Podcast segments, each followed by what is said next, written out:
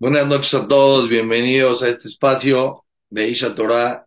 Vamos a ver los secretos de la Perashá, algo realmente impresionante. Esta semana tenemos que analizar de manera profunda, les voy a dar un secreto para toda la vida, un secreto de tres, las últimas tres plagas en esta Perashá de la semana pasada, Perashat Bo. Dios se revela a Moshe Rabenu y le dice, hay que pensar en esto. Lo que les voy a decir ahorita es algo muy interesante. Cuando tú analizas las plagas, no entiendes algo que tendrías que preguntar. Si una persona viene y te pide dinero prestado y te dice, te voy a pagar, dame un mes. Pasa un mes y no te paga. Y te vuelve a pedir prestado la segunda vez y no te ha pagado todavía lo que te debe. ¿Le vuelves a prestar la segunda vez a una persona que no te ha pagado? No lo vuelves a prestar. Si te equivocas y le vuelves a prestar y te dice, te pago en un mes, ¿qué tienes que decirle? No, no confío en ti, no te confío en ti. No, no, confía, confía, te voy a pagar. Si no te paga y le vuelves a prestar, ok, cuando me pagues, te vuelvo a prestar. Mientras no me pagues, no te conozco. ¿Qué pasa con Moshe Rabenu? Viene y le dice Paró, salgan, salgan. Quita la plaga y ya me arrepentí. Otra vez, viene otra vez Moshe Rabenu, otra plaga. Viene para, ya, ya, ya, ahora sí salgan, ahora sí salgan. Tengo una pregunta. No quites la plaga, deja la plaga. Salgan de Egipto. Cuando salga el último lluvia de Egipto, quitas la plaga. Ya llegaste a granizo. Está granizando. Ya paró, por favor, yo me equivoqué. Ustedes son los tzadikim. Deja salir a los yudí. En el segundo que salga el último yudí, deja de caer granizo. Esto que Moshe Rabenu confía no una vez, diez veces. La última vez, ya, sale corriendo, paró, salgan de Egipto. Viene a Kadosh y le dice a Moshe, Moshe Rabenu, yo me quiero revelar ante el mundo. Quiero que el mundo sepa quién soy y cómo me manejo en el mundo. Que el mundo sepa quién soy. Que yo manejo el universo. Yo lo manejo. En el momento que yo manejo el universo, yo me demuestro. Yo podría sacar los Yudim en un segundo de Egipto. Akadosh Baruj estaba creando y construyendo la emuná de Am Israel para todas las generaciones. Y viene Moshe Rabenu con Paró y le dice la séptima plaga, vienen langostas en todo Egipto. Tantas langostas había que no podía pasar la luz del sol. Se comieron todo lo que quedaba de, de, de comida, de provisiones, todo lo que había, las frutas de los árboles, todo el trigo, todo lo que había, todo lo que dejó el granizo, que no acabó el granizo con él, las langostas acabó. Imagínense qué fue de Egipto, imagínense qué fue de Egipto. Pero el secreto de la operación está muy fuerte. La operación cuenta que la novena plaga era oscuridad, oscuridad. En la oscuridad pasó algo muy interesante. Siempre tuve esta pregunta, mi hijo me lo contó la semana pasada, me explicó, no, no entendía. Los egipcios estuvieron seis días que no se podía, que, que era los primeros tres días no podían ver nada. No, no, podían ver. Los segundos tres días no se podían mover de luz. Si estaban sentados no se podían parar. Si estaban parados no se podían sentar. Imagínense tres días esa oscuridad tan pesada. Pero, ¿qué fue lo que pasó en esos seis, en esos seis días? Primero que nada, se murieron el 80% de los judíos que no querían salir de Egipto. ¿Por qué no querían salir de Egipto? No querían salir de Egipto. Estaban contentos. Preferían estar en Egipto, en la situación en la que estaban, y no salir al desierto y no algo nuevo, no sabemos lo que va a pasar. Ya que Dios no quería que los goim, que los egipcios vean que se están muriendo los yugi. Entonces, en la, plaga de la oscuridad, ahí se murieron. Pero no solamente eso. Los yugim entraban a casa de los, de, los, de los egipcios y podían ver. Y aquí les voy a decir un secreto que está de otro nivel. Los Yehudim estaban viendo luz, estaban viendo. Los egipcios, obscuridad en el mismo lugar, en el mismo momento. Porque la persona puede vivir en dos dimensiones completamente distintas en el mismo lugar. A cada dos Barujú maneja lo que tú ves y no solamente la luz física la luz espiritual. Por dos personas que tengan la misma vida física, emocional, y uno ve todo positivo, está contento, tiene muná, y el otro vive en el negativismo, el pesimismo, lo peor. ¿Cómo puede ser? Viven igual en la vida. No es la vida física donde estás, es la vida emocional donde estás. Unos tienen dimensión de luz, otros tienen dimensión de oscuridad. Pero escuchen lo que pasó. Entraron los judíos, vieron, y después cuando vino el, el cuando vino el, iban a salir de Egipto, Hashem les pidió a Moshe Rabén, dijo, yo le prometí a Abraham vino que por favor le pidan a prestado y le pidan porque quiero sacar los millonarios. Yo le prometí a Abraham que los iba a sacar millonarios. Pero les dijeron, oye, ¿me das? no tengo, le decían los egipcios. ¿Cómo yo entré en la plaga de la oscuridad y vi que había esto, que había el otro? Oye, ¿cómo entraron a la casa de los egipcios? Eso no está bien, eso es deshonesto. ¿Cómo puede ser que entraron? Sin super, está mal. Escuchen lo que me dijo mi hijo, algo impresionante. Le decían en la escuela. Los egipcios no se podían mover. No podían comer. No, no, oye, véame a comprar, tráeme. El Yudí veía, decía, oye, ayúdame, ¿me puedes ayudar? Sí. Necesito dinero. Ahí abajo del cajón, ahí está el dinero. El egipcio le pidió al Yehudi que le haga el favor. El Yehudi le hizo el favor. Vio todo lo que estaba en la casa, entró con permiso del egipcio. Cuando le fue a pedir, oye, ¿me puedes dar? No tengo. Sí, acuérdate. Me enseñaste, tú me enseñaste. Dijo el egipcio, se lo podía robar, no se lo robó. ¿Qué es lo que más hace que la persona encuentre gracia en los ojos de Dios y de las personas? Cuando la persona es honesto. La persona es honesto, encuentra gracia en los ojos de Akadosh Baruj Pero ahora vamos a llegar a la plaga de los primogénitos. Esto es una locura lo que les voy a decir, es una locura. La plaga de los primogénitos. ¿Por qué era tan fuerte? Ponte a pensar que todo el agua del, del lugar se haga sangre, ranas, piojos, animales salvajes, peste, ronchas, granizo, después langostas, obscuridad. Ya, la plaga de que se mueran, ok, seguro que se maneja el mundo. 100% que Dios maneja la vida de la persona. ¿Cuál era la plaga del Macat Bejorot? ¿Por qué era tan fuerte Macat Bejorot? Dice Rabbi algo impresionante. Dice Rabbi que paró, era muy terco, muy terco. Y paró era tan terco que él, la gente terca se inventa cosas a él mismo. No, sí, no, se inventa, se inventa, se inventa, se inventa, se inventa. ¿Para cuál es el punto? ¿Cuál es el punto? Paró, podría decir, el granizo. No, sé qué pasó, una tormenta. ¿Por qué? Oye, pero los judíos no les pasaba nada y los egipcios sí. No tengo explicación, pero una tormenta. Hay veces pasan las tormentas. La gente que no quiere ver a Dios se puede autoengañar. Pero Macat el Jorot, por la plaga de los primogénitos, que es el símbolo del, pueblo judío. ¿Por qué el símbolo? Porque la salida de Egipto representa en el judaísmo algo muy importante. En el Shema, dos veces al día recordamos la salida de Egipto. En la Mezuzá, la salida de Egipto. En el Tefilín, la salida de Egipto. En el Kiddush Shabbat, la salida de Egipto. ¿Por qué la salida de Egipto tiene tanto peso? ¿Por qué es tan importante la salida de Egipto? Te voy a explicar por qué. Te voy a decir el secreto. Es un secreto muy fuerte. Porque si ahorita yo agarro, te pongo en un lugar, en un estadio, y te digo, aquí en este estadio hay 100 mil personas. Haz lo que quieras hacer, pero dime quién de las personas que están en este estadio es primogénito y quién no es primogénito. Dime quién es primogénito y quién es primogénito. Ni con una prueba científica, aunque le saque sangre y puedas revisar su ADN en, en el laboratorio, puedes saber si es primogénito o no. Tú no puedes identificar a alguien que es primogénito, a alguien que no, es, no tienes idea quién es primogénito. Le dijo Moshe a Paró, ¿tú tienes duda que Dios no nada más creó el mundo, sino que lo maneja, cada segundo lo maneja, Él maneja el universo. Y este universo que acá Baruj maneja, lo maneja de manera particular. No hay casualidades. El principio de la filosofía judía, y lo trae el Ramban en Sof es que no existen las casualidades que todo tiene una supervisión particular del cielo. Imagínense la plaga de los primogénitos. Y de repente se muere un primogénito, y otro primogénito, y otro primogénito, y otro primogénito. No hay casualidad. En una casa se sabe quién es el ¿Cómo se mueren? Una epidemia, al hermano también. No, no, no. Instantáneo. ¡Boom! Ataca al corazón, ataca al corazón, ataca al corazón. ¿Quién primogénito? Empezando por quién? Por el primogénito de paro. Cuando Pablo empieza a revisar, revisar, revisar, revisar, dice, no, espera un tantito, ya, ya, hay un, hay un Moriolam que maneja el universo de manera particular, de manera particular.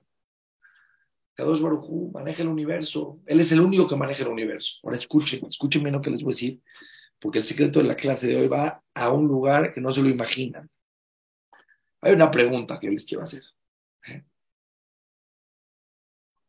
Dice el Pasuk que a Kadosh Baruj le dijo a Moshe Rabenu, voy a hacer diez plagas para que le cuentes, le mantes a Per, para que le cuentes a tu hijo y a tu nieto que me burlé de Egipto. Para que le metas en la Neshama a tu hijo y a tu nieto que me burlé de Egipto. ¿Por qué se burló de Egipto? ¿Me pueden explicar, por favor, en dónde estuvo la burla de Akadosh ¿En dónde estuvo la burla que Hashem se burló de Egipto? Este es un concepto que les voy a revelar hoy, un concepto impresionante. Dice Rabbi Ruham que el corazón de la persona, y cuando hablamos del corazón, no hablamos del corazón físico, hablamos de las emociones. El corazón simboliza las emociones de la persona. Nosotros pensamos que muchas veces en nuestra vida tomamos decisiones. ¿Con qué tomamos decisiones? Con el intelecto. Pensamos, analizamos qué nos conviene. No es así. Tomamos decisiones no con el intelecto. Escuchen lo que les voy a decir, está tremendo. La persona, según la situación emocional que está viviendo en ese momento, es como ve la vida. Lo que tú ves, lo que tú entiendes de la vida, no tiene que ver solamente con lo que te pasa aquí, tiene que ver con lo que te pasa aquí en el corazón. Entonces, tienes que entender algo muy interesante. Les voy a decir por qué. ¿Cómo puede ser que en verdad paró en una plaga, cuando estaba a la mitad del granizo, por ejemplo? Por favor, ya salgan. Yo soy el malo. Así le dijo. Yo soy el malo, Hashem es el bueno.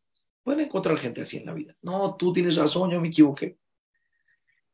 ¿Qué pasa aquí? Escuchen bien, ¿qué pasa aquí? Se acaba la plaga y de repente paró. No, ya me arrepentí. No nada más eso, ¿eh? Déjame decir, es algo tremendo, tremendo lo que está aquí. Después de la plaga de los primogénitos, después de que Egipto, después de que Egipto, esto que les voy a preguntar es una pregunta fuertísima. Después de que Egipto ha sufrido las peores 10 plagas que ha sufrido un país en la historia de su existencia, sangre, ranas, piojos, animales salvajes, peste, ronchas, granizo, langostas, oscuridad y plaga de los primogénitos. Egipto acabó destruido. Va paró y les salgan de Egipto, por favor. No los dejaron ni siquiera, no los dejaron ni siquiera que la matzá que ellos tenían, ellos no, llevaron provisiones para el camino. Estaban haciendo el ser de Pesaj. La noche del ser de Pesaj salieron de Egipto. Y tenían, estaban haciendo la masa para comer. No tenían provisiones. Llegaron los egipcios y dijeron, ¿qué hacen con esa masa? No, estamos esperando a que fermente. No, no, no, no, no. Vámonos de aquí, la tengo que meter al horno un minuto, dos minutos. Matzá, se llevaron matzá. No llevaron provisiones para el camino. Es la, la, que tenían ahí. Les duró un mes. Tenían emunera dos Barujú, por eso la matzá. ¿Qué, ¿Qué, simboliza la matzá? La matzá simboliza la Yeshua de la persona va a llegar en menos de lo que te imaginas. Comemos matzá para acordarnos de que era la matzá que comían en Egipto, porque era el, el pan de los pobres de Egipto, pero también la matzá es el pan de la salvación. Porque la salvación de la vida de la persona, en lo que la persona necesita, no te deja fermentar, Hashem. No te das cuenta en qué momento ya te sacó de la situación en la que estás. En lo que menos te das cuenta ya saliste de la situación en la que estás. Ahora, escuchen lo que pasó aquí. Ustedes se pueden imaginar que después de que paró, pensaban ellos, porque como las mujeres de los eran infieles, en cada casa no se moría uno, se morían muchos, y se dieron cuenta que eran infieles, porque sabían que solo se morían los primogénitos pero era el primogénito con Shimón, el primogénito con Rubén y el primogénito. Sus esposas tenían muchos, muchos amantes y eran los primogénitos de todas estas relaciones y por eso se morían muchos. Pensaron que se iban a morir todos en Egipto. Ahora, después de esto, tiene lógica y tiene una explicación que paró, porque esto sucedió, no es un cuentito, que paró vaya a perseguir a los Yubim al mar. Explícame cómo paró puede estar dispuesto a ir a perseguir a los Yudim al mar. No tiene lógica, no tiene sentido que Paró se le ocurra ir al mar a perseguir a los judíos. Lo que les quiero explicar es cómo puede existir estos cambios emocionales tan fuertes, donde de repente Paró corre a sacar a los judíos de Egipto y después se arrepiente y quiere ir por ellos. Déjenme explicarte este secreto. Es un secreto muy fuerte, van a entender muchas cosas en sus vidas, muy fuerte. La persona, y esto lo dice la Torah, la persona que no se trabaja él mismo. La Torah está hecha para proteger a la persona de estos cambios emocionales. Vive la vida según la situación emocional en la que está en ese momento. Paró pensaba que, ¿cuál es la burla que Dios hizo con Egipto? Que Paró le, le demostró a Paró que él no tenía decisión propia, que todas las decisiones que él tenía eran según la situación emocional que estaba viviendo. Ejemplo, Paró estaba sufriendo la plaga. En ese momento, el miedo, la angustia, ver la situación difícil, le hizo, salgan de Egipto, salgan, salgan. ¿Por qué? Porque creíste en Dios. Está bajo la presión emocional de una situación difícil. ¿Qué pasa cuando los seres humanos estamos en situaciones difíciles? Pandemia, la situación económica. La persona se empieza a angustiar. Hay gente, vámonos, vamos del país. Toman decisiones porque en ese momento su corazón les hace ver la vida de diferente manera. Angustia, miedo. Yo lo que les digo a la gente. Una persona me dijo, jajam, yo veo noticias feas antes de dormir. ¿Noticias feas antes de dormir? Sí. Pero me duermo con mucho miedo, con mucha angustia. Hey, jabobito en mi vida, es lógico. Tú pones a tu corazón en ese modo y tu mente es lo que ve. Tu mente ahora está en modo angustia, miedo, porque es lo que ves. Es como la gente de otro país. Ve de México las peores noticias del mundo y dice, oye, ¿cómo vives en México? No, no, no está pasando eso en todos los rincones del país. Está pasando, hay inseguridad, pero no está en todo el tiempo. No hay gente en la calle todos los días con metralletas en todos los lugares del país, pero es lo que ellos ven. Tienes que entender que tu mente actúa según lo que tu corazón siente. Ahora, ¿qué pasaba con Paró? ¿Por qué fue una burla? Fue un secreto para toda la vida. Cuando él estaba apretado emocionalmente, salgan, salgan. Cuando le quitaste la plaga, ¿qué le pasó a su corazón? Ah, tranquilidad. No hay plaga. Automáticamente su visión no. ¿Para qué necesitamos? ¿Para qué? Esto que les voy a decir parece que es un chiste, pero es la vida diaria. Es un famoso, famoso cuento que cuenta, pero es la vida de los seres humanos. una persona que necesitaba llegar a una cita. Y entonces estaba muy preocupado y necesitaba llegar y sabía que donde iba a llegar no hay lugar de estacionamiento, ya iba tarde, la cita era una cita muy importante para él. Está en una situación de presión. Voltea con Dios, dice Dios, por favor, te lo pido déjame encontrar un lugar de estacionamiento, no voy a llegar a la cita, por favor, Hashem, voy a cambiar, voy a hacer salir, voy a cumplir Shabbat, voy a cambiar mis, voy a estudiar Torah, voy a decir kosher, voy a cambiar, por favor, Hashem, ayúdame, te lo pido, por favor. Voltea y ve un lugar. Se acabó la presión. Se acabó. Voltea presión y dice, ya, Hashem, ya no, gracias, ya, ya lo resolví. Si necesito algo, te aviso. No somos los seres humanos. Paró, apenas sentía tranquilidad apenas sentía tranquilidad. Apenas sentía tranquilidad. En ese momento, ¿qué pasaba con su forma de ver la vida? ¿Qué pasaba con su forma de ver la vida? Ahora, lo interesante es, volvía a llegar otra plaga, su corazón otra vez, modo angustia, modo opresión. No existía el ser humano, era una burla. Porque una persona que cambia tantas veces su punto de vista, una persona que dice, ¿qué onda? O sea, no tienes una perspectiva de vida, no tienes una perspectiva, no, no tienes una manera de pensar, no tienes una forma de pensar. Entonces, ¿qué está pasando aquí? O sea, ¿qué está pasando aquí? Tenemos que entender que eso no le pasa nada más a Paró. Una persona que no existe, una marioneta. Depende de la situación emocional. Lo mismo en la casa, la familia.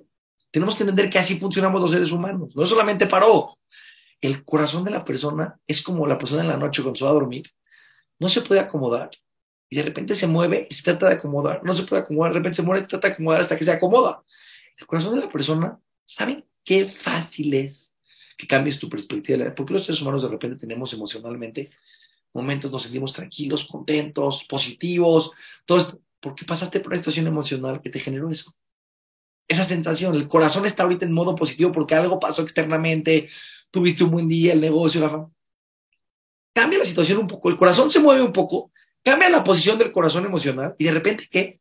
Todo se ve mal. casi, casi el ser humano es, depende en la hora que lo agarres. De repente tu casa, el salón va y tu esposa, los niños, eh, la presión. No hay con quién hablar. Pasan 15 minutos, todo se duerme Ah, es otra persona. ¿Cómo puede ser que el ser humano tenga tantos cambios? El tema es que tomamos decisiones en la vida según la situación emocional en la que estamos en ese momento. Estás en una situación emocional en la que lo ves con más claridad. Vean lo que les voy a decir, lo que dice la Torah, algo que no lo van a entender, está de locos. porque el Pasuk dice, y le endurecí el corazón a Paró? ¿Por qué endurecí el corazón? Habla de otra manera, no le endureciste el corazón a Paró. ¿Sabes qué le puedes decir? Le puedes decir, no que le endureciste al Paró, que interviniste en su libre albedrío. La Torah que no. Hashem no intervino en el libre albedrío de Paró. Simplemente lo puso en situaciones apretadas, en donde no tenía opción porque emocionalmente él estaba bajo su, el ser humano que no tiene un crecimiento y un estudio de Torah y cuida la Torah de manera profunda, su mente está gobernada por sus emociones totalmente. Paró, le dieron un poquito de tranquilidad. Entonces, un ejemplo, un ejemplo tremendo. ¿Qué dice la Torah en el Shema? La Torah Shema.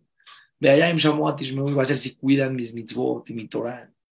Benatati metarar les voy a dar lluvias en su momento y vas a poder recolectar tus uvas y todo, tu todo. Ve a esa bata, vas a comer, te vas a saciar. Qué bendición de Hashem, ¿no? Estás en el Shema, en la parte de un ser humano espiritual que llega a un nivel de cumplir Torah y mitzvot y que Hashem le está dando verajá. ¡Wow! wow. Yo te pregunto, una persona que es que cumple Torah y mitzvot, que está cerca de Hashem, que tiene una, y Hashem le da verajá por eso, ¿qué sigue? Nada, sigue, que sigue cumpliendo Torah y mitzvot, que es más agradecido con Hashem, que es más humilde, que, es, que hace, más ayuda con los demás, que dice el Pasuk. Despuésito de la palabra en, el que el Shema, vea jaltabe sabata. Después dice, Ishameru lahem, cuídate, peniftele A lo mejor tu corazón se va a. Vean, vean la palabra que digo. Pen iftele A lo mejor tu corazón se va a inclinar. Babateme lo que me van a hacer idolatría. No, no, no. no. Espérame, una persona que tzadí, cumple y mitzvot, le da verajá, de repente idolatría, dice la Torah. Escuchen lo que dice la Torah. Dale a una persona tranquilidad, dale abundancia, automáticamente su corazón, automáticamente emocionalmente, puede estar a un segundo de hacer idolatría. ¿Por qué? Ya no necesito a Hashem. No, pero Hashem fue el que te lo dio. Ya se te olvidó que Hashem fue el que te lo dio. No estás entendiendo, Jabuy. Los seres humanos somos emocionales. ¿Por qué es una burla, comparó? Porque Hashem no le endureció el corazón. Hashem nada más le cambiaba contextos. Una marioneta, como un niño. Dale un dulce, se pone contento. Quítale un dulce, se pone triste. Dale otro juguete, se pone. Oye, pero ¿dónde está? ¿No tienes, no tienes tu manera de pensar? Estás según la situación, vives según emocionalmente, según la situación en la que estás. La Torah nos dice, tienes que entender este concepto y tener mucho cuidado con la gente que estás alrededor, con tu esposa, con tus hijos, con la gente que te rodea. Somos emocionales y el Ahora, les decir un secreto. Si eres inteligente y entiendes este concepto, te voy a decir dos cosas. Primero, salte y ve la vida desde una perspectiva no según la situación emocional que estás viviendo. Los grandes jajamín, las personas espirituales profundas, Moshe Rabeno, podían entender la vida y entender, espérame, Estoy bajo el impacto emocional del contexto. Tengo mucha abundancia, tengo, a lo mejor se me está subiendo, a lo mejor me agarró la soberbia, a lo mejor veo el mundo. Esto es así, ¿eh? Cambias un poco la situación emocional en la que vives, cambia tu perspectiva de vida. Pasa una situación difícil, todo se ve negro, todo se ve oscuro, la situación está difícil. Jabuito de mi vida, tienes que aprender a salirte del contexto emocional en el que estás equilibrado, con una visión equilibrada de la vida. Dice la viruja, la Torah entiende que el corazón es tan sensible que le puedes cambiar a una persona su perspectiva de con nada. Por eso tenemos que ser empáticos con las personas que están alrededor de nosotros. Tolerancia. Yo siempre digo mucho tolerancia porque el corazón se va a acomodar. Yo hago todo un mase, un mase impresionante, un mase impresionante. Pasa mucho que me hablan por teléfono. Jaja, tengo un problema, esto, lo otro y veo que están bajo el impacto emocional de lo que le está pasando en ese momento. Entonces su mente, como paro una marioneta, va a cambiar la situación emocional, va a cambiar su perspectiva de vida. Yo cuánta gente conozco, ¿eh? ¿Cuánta gente conozco? Si Hashem me manda a verajá, voy a donar y voy a ayudar y voy a hacer y Hashem, ayúdame. De repente Hashem le manda a verajá. Oye, te piden una, una ayuda. ¿Qué pasó? No le lloraste a Dios que le vas a... Sí, cuando no tenía nada, promete. Mucha gente es así en la vida, ¿no? No te impactes de gente en la vida que cuando te necesitaba era tu mejor amigo y te lloraba y después no te conoce. Ese es el ser humano, porque no era que era algo intelectual, no era un principio. Por eso los principios tienen que estar por encima. ¿Quiénes son los únicos que pueden estar por encima de las situaciones emocionales? Una situación difícil, roba, miente, es infiel. ¿Por qué? Las situaciones emocionales lo dominan. Una persona que tiene valores muy fuertes está por encima de las situaciones emocionales. Por encima. No como paró que era una marioneta.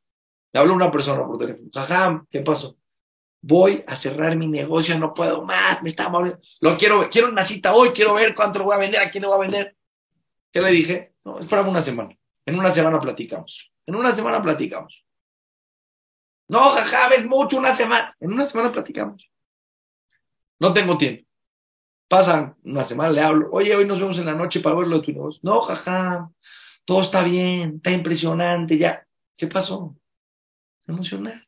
El problema es cuando la gente toma decisiones equivocadas en esos momentos de su vida y, y decisiones trascendentales en su vida, que le pueden cambiar su vida porque no se da cuenta que él está bajo el gobierno de un impulso emocional, totalmente. Ahora, vean, lo que les voy a explicar en este momento, está muy cañón. También en las parejas.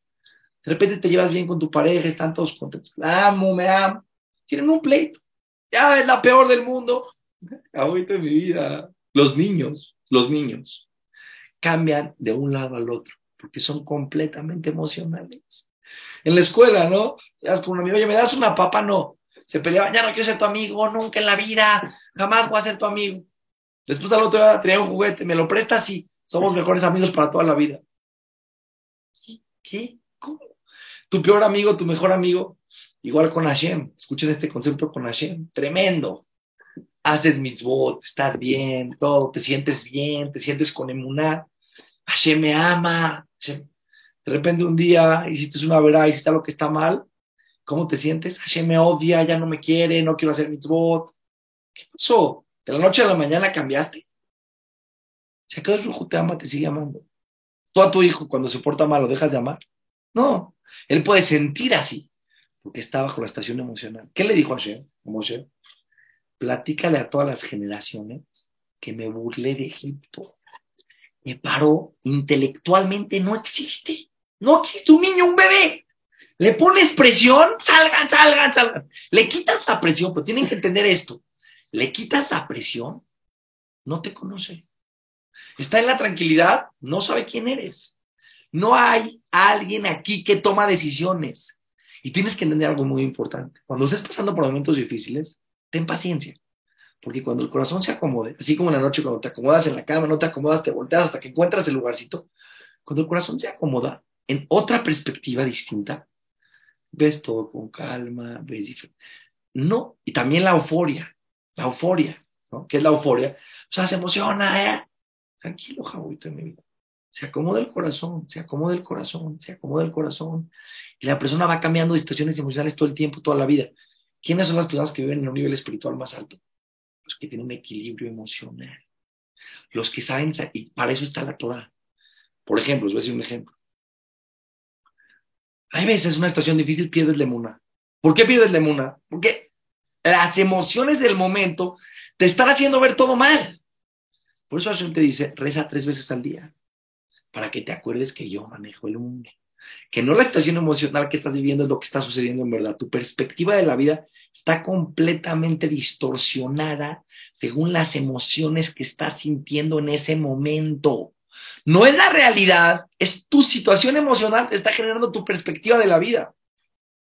Tres veces al día, Shahrit, Minja y Arbit, acuérdate que Hashem es el que maneja el mundo, que Hashem te da parnasa, que Hashem te da salud, que Hashem te da inteligencia, que solamente dependes de Hashem, que solamente dependes de Hashem, que solamente a Akadosh Barujú es el único que maneja el mundo, que no dependes absolutamente de nadie más que de Akadosh Barujú.